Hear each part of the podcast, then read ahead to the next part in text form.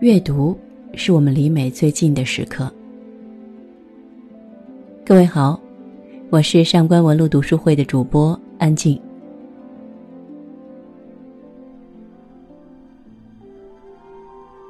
张爱玲在私语中写过这样一段话：“我父亲要结婚了。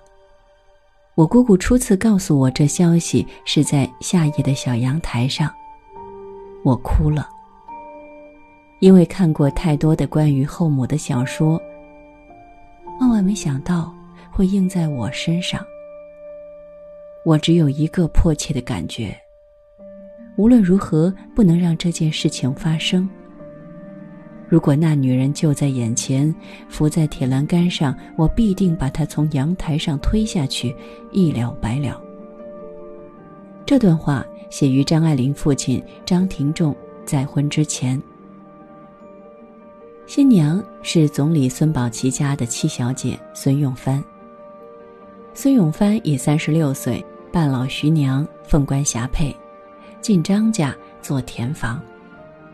一进门便被张家堂屋里的一张画像吸引了注意。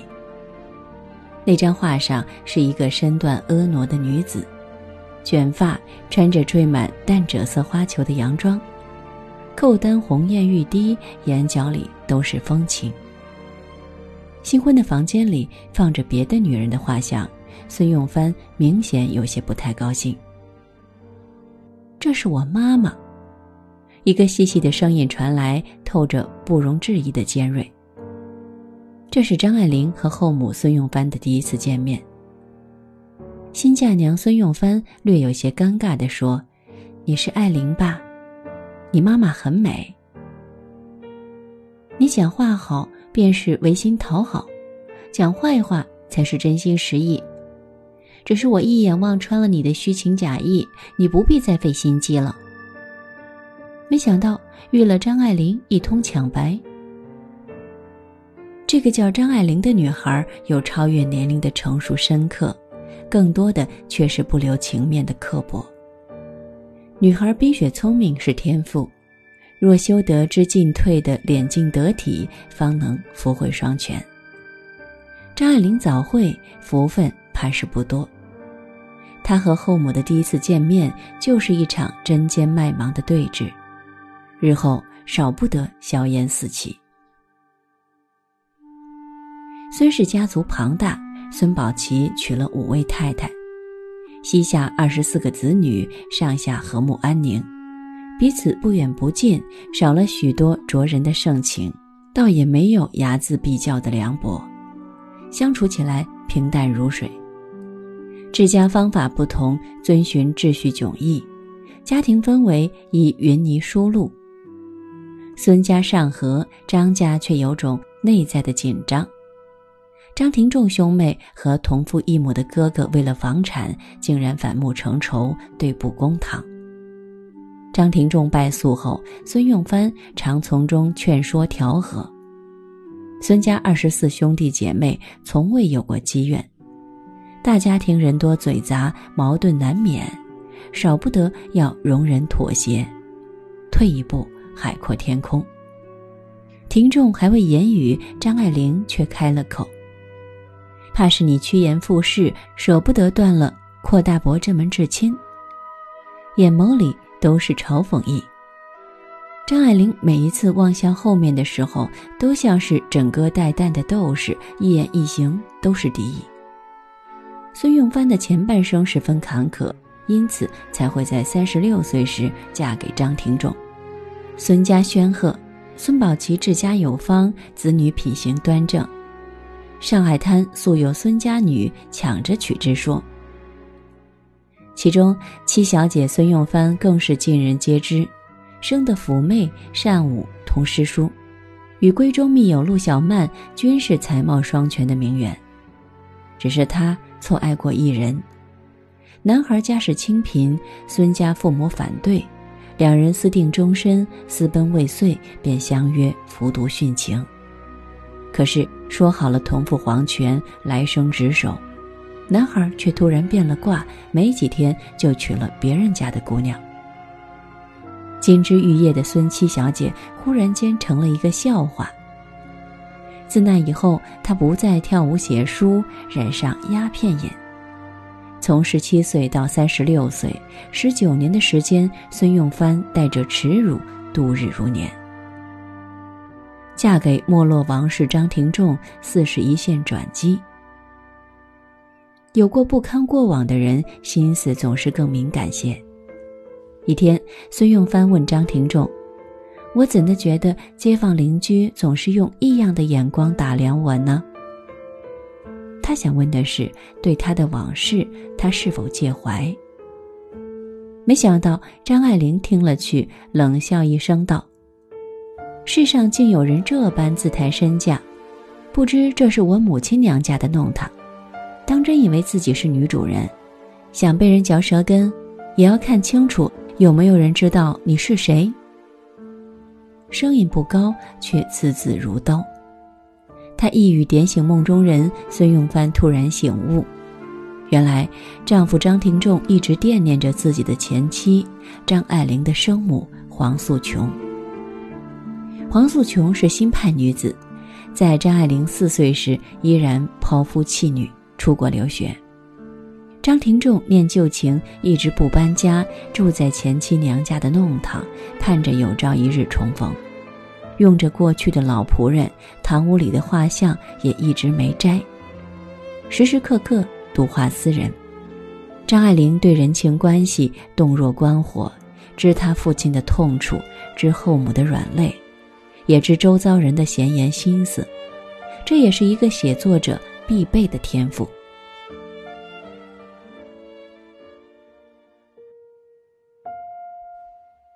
从那以后。孙用帆执意搬家，遣散家里的老仆人，把钱夫人的画像换成密友陆小曼的油画瓶花。他大约懂了人们说的：“宁可做妾，不做田房。”续娶的妻无论怎么挣扎，总是生活在前妻的阴影里，得到是否类亲的比较，宠辱亦基于此。乔迁之后，流年渐远。往事如何洞破，也该尘归尘，土归土了。此番张家搬家，孙用帆彻底了解了张家的积蓄和开销，也把财政大权牢牢握住。张家虽祖上为官，出身名门，但家道已显中落。张廷仲生来纨绔，一家人坐吃山空，不是长久之计。于是孙用帆决定量入为出。克勤克俭。张爱玲正值好年华，想穿漂亮裙子，正好与孙用帆的治家理财理念相违背。孙用帆不好明着拒绝，便找出自己在孙家做小姐时穿的旗袍，面料上好，没穿过几次，整理了一大箱给张爱玲。当他把箱子交给张爱玲时，张爱玲像是受了天大的委屈，两行清泪夺眶而出，霎时崩溃，也没说话。第二天，穿着孙用帆的枣红色棉袍去上学了。后来，张爱玲在《童言无忌》里写：“有一个时期，在继母之下生活着，见她穿剩的衣服穿，永远不能忘记一件暗红的薄棉袍。”碎牛肉的颜色，穿不完的穿着，就像浑身都生了冻疮。冬天已经过去了，还留着冻疮的疤，是那样的憎恶与羞耻。张爱玲对孙用帆的怨恨直白而激烈。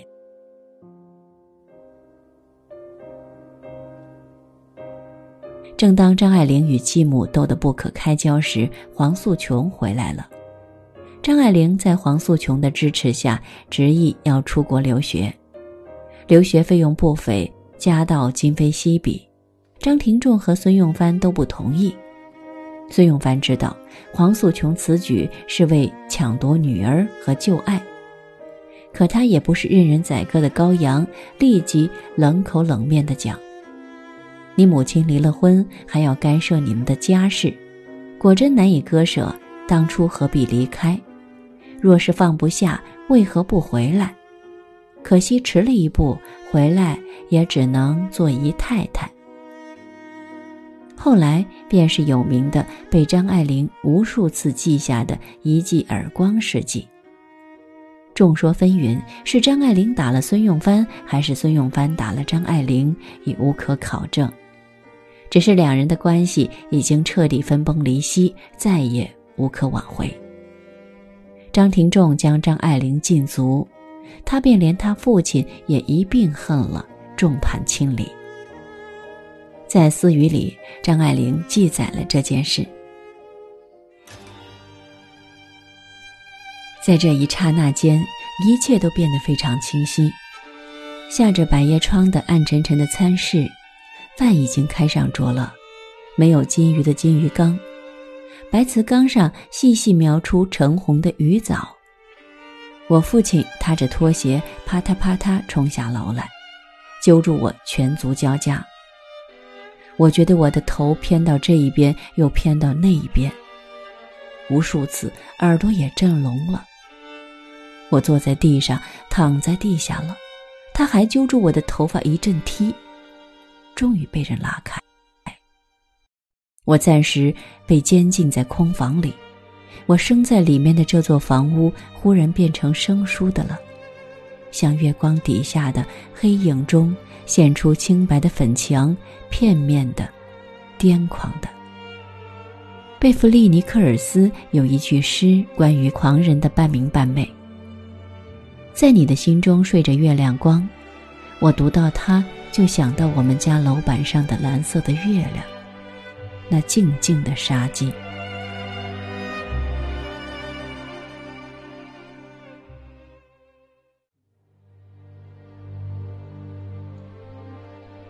一九三七年，抗日战争爆发，张爱玲逃到生母家。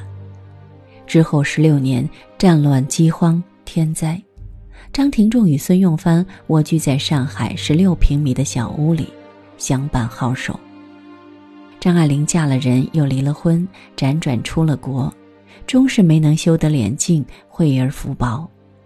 她最著名的一句话是：“人生是一袭华丽的袍子。”里面爬满了虱子。在张爱玲心里有一湾孤独的深渊，所有才情皆来自这孤独。他不自觉地跟所有人保持距离，让所有关系分崩离析，抗拒温情，抗拒亲密。唯有近旁的人悉数离去，整个世界都是敌意，他才能捍卫心底的孤独，在孤清里妙笔生花。我们是凡人，难免贪恋人情，沉溺在情字之中，难保清醒，写不出孤绝深刻的文字。张爱玲不是凡人，所以注定悲剧。才华向来不是源于幸福，而是源于绝望，于腐朽里面，以命运的刻骨之伤，生长出尖利和冷嘲。